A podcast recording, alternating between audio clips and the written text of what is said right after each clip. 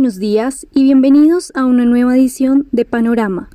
Dani, cuéntanos cómo está el panorama el día de hoy. Muy buenos días Sharon, el panorama del día de hoy es indeciso.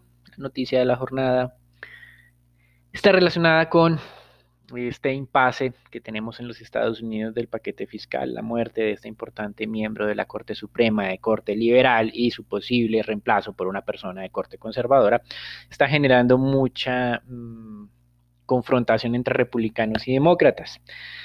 En el año 2016, el líder del Senado, que es republicano, impidió que Barack Obama, faltando 10 semanas para las elecciones, designara un miembro para eh, la Corte Suprema bajo la justificación de que tenían que esperarse hasta que se conociera quién iba a ser el presidente. En esta ocasión nos quedan seis semanas, pero ahora no importa para los republicanos esta justificación. Están apoyando a Trump para la designación de un nuevo conservador, con lo cual la composición de la Corte Suprema quedarían seis conservadores con tres eh, liberales. Obviamente eh, los demócratas han eh, manifestado su inconformismo. Eh, dicen que los republicanos son mentirosos, por lo que utilizaron una justificación de hace cuatro años que hoy no es válida ahora, eh, y por lo que podría tener dos impactos. Primero, sin duda, está en el baúl de los recuerdos el nuevo paquete fiscal. Los demócratas parece que no se van a afanar en este frente ahora, van a decir que toda la culpa es de los republicanos y los republicanos harán lo mismo con los demócratas. Y segundo, algo que se pensaba ya se estaba evitando y había un acuerdo para evitar un shutdown, un cierre parcial, pues está nuevamente creciendo el riesgo. Precisamente hoy, recuerden que Powell está invitado al Congreso para hablar sobre eh, los mecanismos de ayuda a la economía.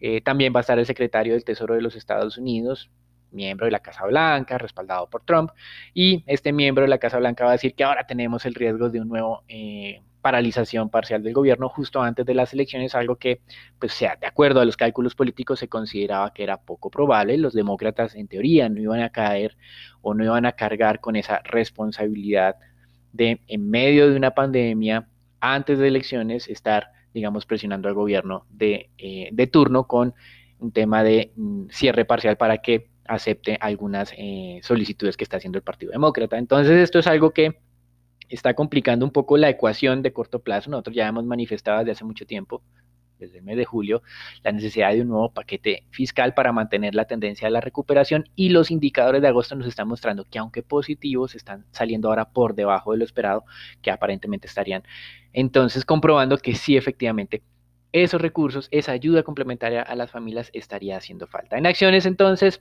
ayer tuvimos temores por cuarentena, desplomes del 3%, luego se reversó un poco, caídas del 1, 1,5% en los mercados accionarios en los Estados Unidos ante eh, la realidad de que las medidas anunciadas para contener los contagios no han sido tan generalizadas y han sido más focalizadas hasta el momento. El Reino Unido, recuerden, el día de ayer el primer ministro Boris Johnson le pedía a las personas que en la medida de lo posible, no es mandatorio, o sea, no es eh, obligatorio, pero en la medida de lo posible, si pueden trabajar desde la casa, que lo hagan. Y también recordó que era importante el uso del tapabocas en espacios públicos como el tema del transporte.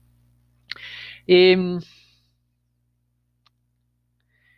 los expertos para el caso del Reino Unido eh, habían sonado las alarmas afirmando que para el mes de octubre, si continuaba esa tendencia, podrían tener contagios diarios cercanos a los 50 mil personas, algo que muy pocos países habían tenido. Obviamente ahora tenemos a India con cerca de 100 mil diarios o 90 mil, como lo tuvo la semana pasada. Estados Unidos estuvo muy cerca de los 70 mil diarios y Reino Unido sería uno de esos países que eh, podrían eh, tener complicaciones en el manejo de esta pandemia.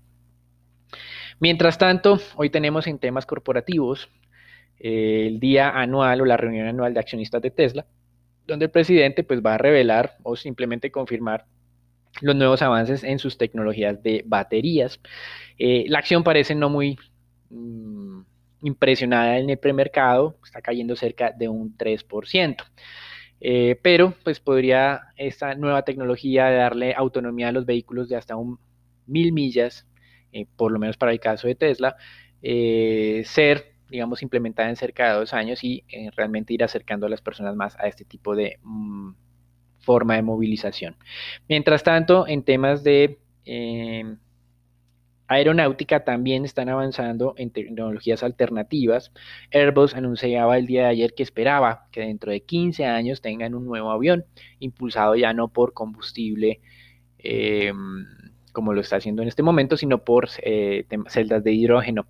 Eh, lo mismo que hablaba Nicola, que ellos tienen sus propios problemas. Ahora Airbus está mencionando que eh, esto podría ser una posibilidad dentro de unos 15 años. En el tema del COVID, dos anuncios interesantes. El primero de ellos, una iniciativa mundial, ha sido ya firmada por 156 países para tener acceso equitativo a vacunas lo cual pues estos 156 países equivalen a las dos terceras partes de la población. Lo llamativo es que ni China ni Estados Unidos hacen parte de esta iniciativa. Estratégicamente ellos pues primero salvarán su pellejo y luego sí ayudarán al resto del mundo. Esta iniciativa es impulsada por eh, Bill Gates y las teorías de conspiración obviamente han venido atacando muy fuertemente esta, a esta persona. No hay que perder la confianza porque la idea de esta iniciativa es que los países tengan cerca de 2 billones de vacunas para cierre del 2021, que parece que es la forma más fácil en que los mercados o los países emergentes puedan tener de alguna manera eh, esta seguro en contra de que la pandemia se salga de las manos para ese momento. Y lo otro tiene que ver con la aprobación para esas vacunas. Los estudios preliminares, no solamente hay que inocular a los voluntarios con la vacuna, sino que esos voluntarios se expongan a estar contagiados para ver si la vacuna funcionó. Pues las cifras normales para sacar los primeros análisis de efectividad de vacunas, eh, más o menos se necesitaban cerca de 75 eh, contagiados que hayan sido inoculados con las vacunas y esta es la imagen que nos había dejado hace dos semanas AstraZeneca. Pues bien, ahora Moderna dice que no va a necesitar 75 casos, sino que con los primeros 53 va a emitir su primera análisis de efectividad de la vacuna. Es el primero, no es el final, no es el definitivo, porque como mencionábamos en podcast de la semana pasada, los definitivos podrían estar llegando hacia el mes de abril del próximo año. Pero a esto de Moderna ahora se sumó Pfizer que dice solo voy a necesitar 32 para emitir mi primer análisis de efectividad de vacuna y de alguna manera recibir la autorización expresa al gobierno de los Estados Unidos para empezar a inocular masivamente a las personas. Así que, por un lado, se buscan iniciativas que den confianza, pero por el otro lado, si bien es cierto, es un tema de carácter científico y puede haber avances que de alguna manera lo justifiquen, em, deja sin dudas algo de temores entre eh, la comunidad científica con este eh, tema de la necesidad de avanzar rápido. En monedas, veamos cómo ayer tuvimos debilitamiento masivo de acciones, fortalecimiento del dólar. Hoy en acciones están relativamente tranquilas y eso le da algo de relativa calma al mercado de divisas, pero no muestra una gran corrección para el día de hoy, por lo menos no por ahora, porque los miedos siguen. El tema político en Estados Unidos, como mencionábamos previamente, está muy complicado. El índice de XY está muy cerca a la parte alta de un canal lateral 93.7 y el índice LASI abandonó la tendencia de fortalecimiento de, América, de monedas de América Latina y está descendiendo. En este momento ese índice está en la mitad del canal eh, de negociación que también viene presentando. Entonces, tanto las monedas reserva como las monedas de América Latina estaban presentando un canal de negociación lateral frente al dólar. El dólar se está debilitando pero lo dejó de hacer ya frente a moneda reserva y solo en las últimas tres jornadas las monedas de América Latina habían retomado sus debilitamientos. En materias primas había algo de retroceso en petróleo, hace una hora o media hora el retroceso era de 80 centavos frente a la apertura de ayer, en este momento son cerca de unos 40 centavos. Algo está pasando en los últimos minutos que está mejorando la dinámica del mercado, pero Recuerden, las tensiones continúan. Y el fortalecimiento del dólar afectó la cotización del oro, se acercó muy rápidamente hacia los 1.900 dólares la onza y seguimos pensando que esto es algo transitorio, que la inyección de liquidez por parte de la Fed mantendrá una tendencia alcista sobre el oro. Por lo tanto, seguimos considerando que para los especuladores sería una oportunidad de ingreso. Especuladores, no para conservadores, no para moderados. En renta fija, las tasas relativamente estables de tesoros a 10 años, 0.67%. Hoy tenemos emisión de tesoros a 2 años por un total de 52 billones. Y ayer parece que tuvimos un indicio adicional de que las cifras económicas de agosto, si bien es cierto, en recuperación se están debilitando porque una razón puede ser la no aprobación o no, la no ampliación de ese paquete complementario de asistencia para las familias. Y primera voz disonante al interior de la Reserva Federal provino ahora del presidente de la Reserva de San Luis, James Bullard. Esta persona, a diferencia de Powell, que viene, hoy defenderá nuevamente la necesidad de un paquete fiscal directo para ayudar a empresas pequeñas y medianas y no a través de las líneas de crédito de los bancos respaldados por el Banco Central, porque dicen que si una empresa no tiene cómo pagar un crédito, no tiene sentido desembolsárselo. Entonces, lo que dice Bular es que con la dinámica y el momento que tiene la economía va a ser suficiente para continuar la recuperación a pesar de que no se apruebe un nuevo paquete fiscal. Bular hace parte de una gran, gran o ínfima, más bien minoría entre los economistas reconocidos que eh, ya no está buscando un nuevo paquete fiscal, pero la mayoría de ellos, como hemos mencionado en este podcast, lo siguen haciendo. Entonces, en resumen, el día de hoy, un mercado accionario que arranca un poco más tranquilo, el dólar sigue fuerte en términos generales, no se está fortaleciendo más el día de hoy, pero está cerca a los máximos del día de ayer y en temas de materias primas, algo de descensos frente a la apertura de ayer, pero se ha venido moderando en los últimos minutos. Eso es todo por ahora. Los dejamos con Sharon, Raúl, Nicolás y Daniela para la información del mercado colombiano. Gracias, Dani. Bueno, el día de ayer, como les comentaba, en Colombia se realizó una nueva jornada nacional de manifestaciones. Esto eh, principalmente en rechazo a los hechos de violencia que se han dado en el país. Al parecer, contrario a lo que se dio días antes, pues esta no eh, implicó mayores daños a ninguna de las ciudades lo cual pues es un balance positivo, sin embargo pues aún preocupa el hecho de que esto puede aumentar el número de contagios.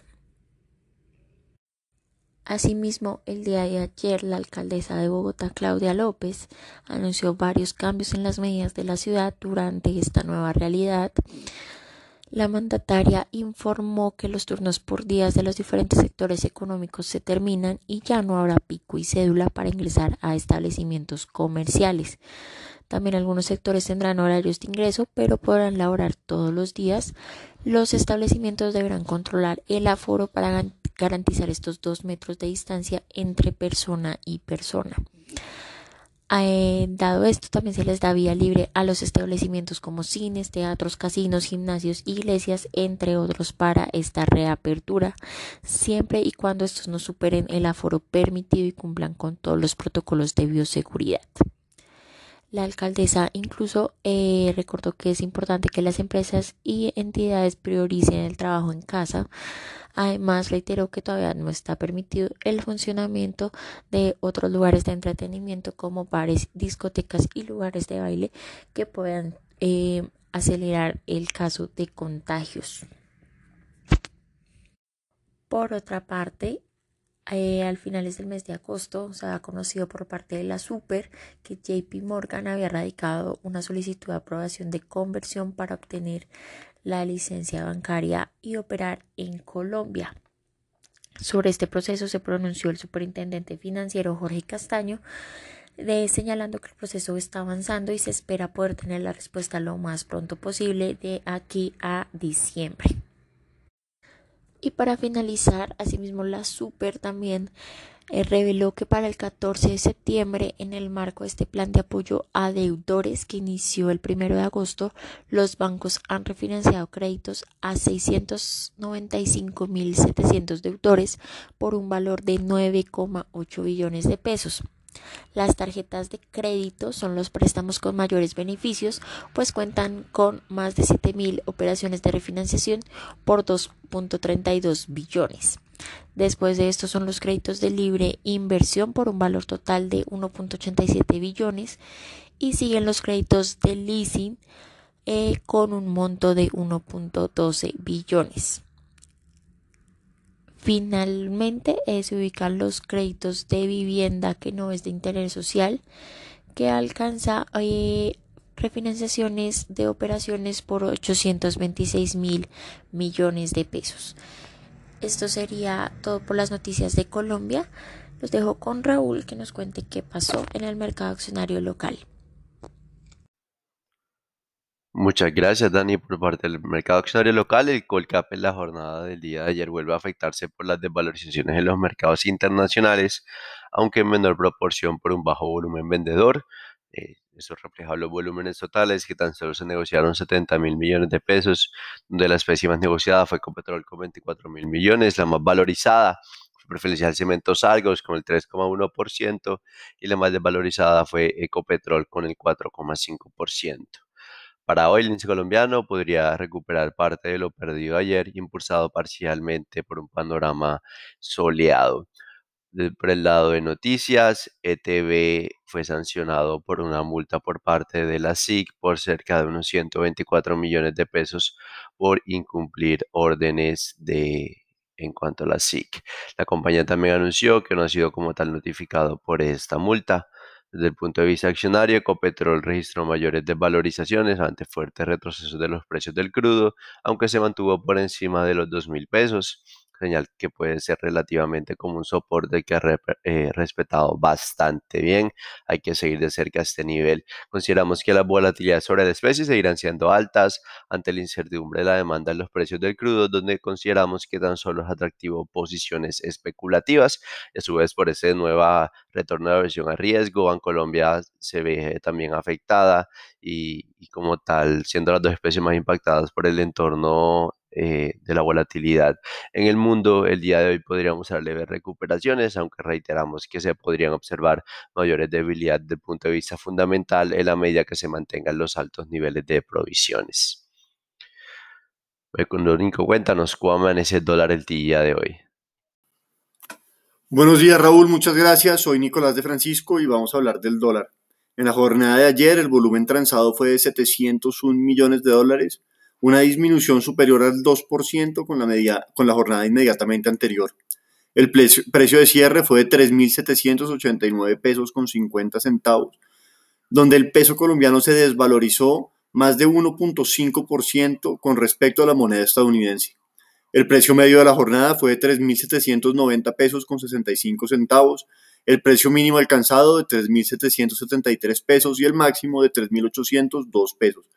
Para el día de hoy esperamos soportes hacia los 3.370 y 3.760 pesos y resistencias hacia los 3.820 y 3.830 pesos. Los dejo con Sharon para los temas de renta fija.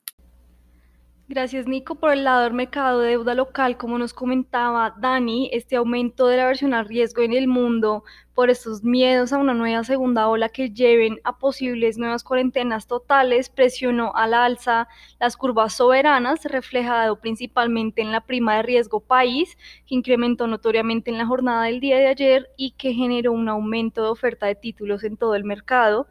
La curva testa fija entonces se desvalorizó 7 básicos, empinándose por menores variaciones en el segmento corto y siguiendo este movimiento la curva TSUR se desplazó al alza también unos 7 básicos con los 27 siendo la referencia que más valor perdió, ganando cerca de 21 básicos.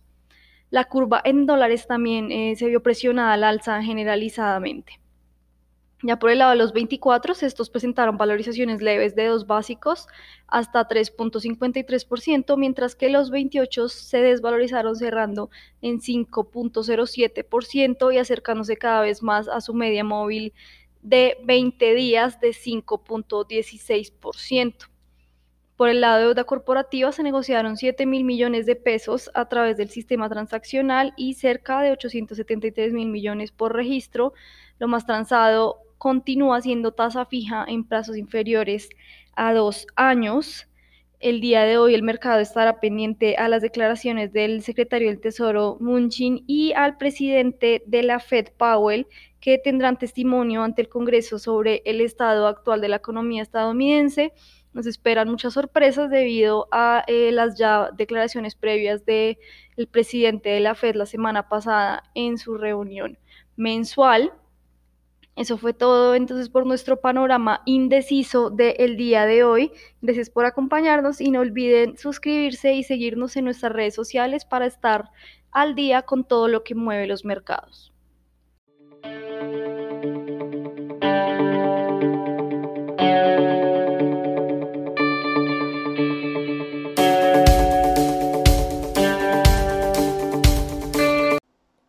Contenido de la presente comunicación o mensaje no constituye una recomendación profesional para realizar inversiones en los términos del artículo 240.11.2 del decreto 2555-2010 o las normas que lo modifiquen, sustituyan o complementan.